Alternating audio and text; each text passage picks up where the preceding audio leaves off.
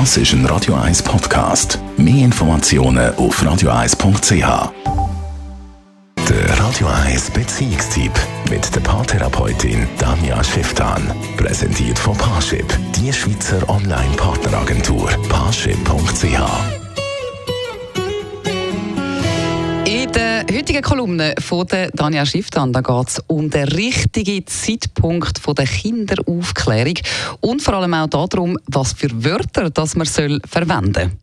Wann ist der richtige Zeitpunkt, Kind aufzuklären. Überall wird darüber geredet und man diskutiert. Und aber als Eltern hat man ja häufig Tendenz, richtig zu machen.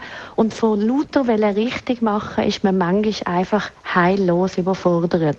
Wieder kommen plötzlich so Fragen, die je nachdem sehr explizit sind und plötzlich merkt man als Eltern, dass man so ein bisschen selber an Grenzen stößt und irgendwie findet, ja, bö, eigentlich keine Ahnung.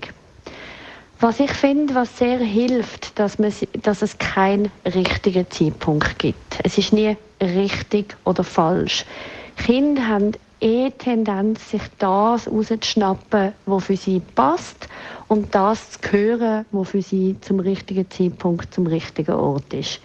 Das heißt, was ich als Eltern auf jeden Fall mal machen kann, ich kann von Geburt an jedem Körperteil mal den richtigen Namen geben. Also eine Vulva ist eine Vulva und ist nicht ein Schneckli oder Zwetschgeli oder was weiß ich. Und ein Penis ist ein Penis und Hoden sind Hoden und nicht irgendwie ein Schnäbeli. Weil wir gewöhnen uns so nur schon mal an, die Sachen wirklich beim Namen zu nennen und uns auf diese Art auch eine gewisse Art vertraut zu machen. Später kann man all diese Fragen aufschnappen, eben wie entstehen Kinder, wie passiert das, wie ist das? Und man kann eben auf eine sehr gute Art dort sehr einfache Art das wirklich richtig erklären. Später, wenn Kinder älter sind und vielleicht sogar ein eigenes Handy haben, dann ist es tatsächlich wichtig, dass wir unseren Kindern voraus sind. Also zum Beispiel macht es Sinn, dass wir selber mal Pornos schauen, damit wir wissen, mit was können unsere Kinder auf dem Handy irgendwie mit Chat einmal konfrontiert sein.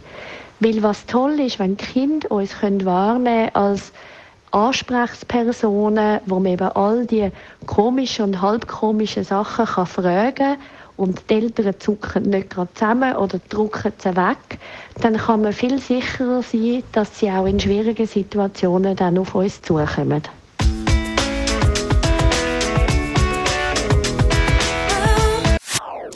Das ist ein Radio 1 Podcast. Mehr Informationen auf radio1.ch.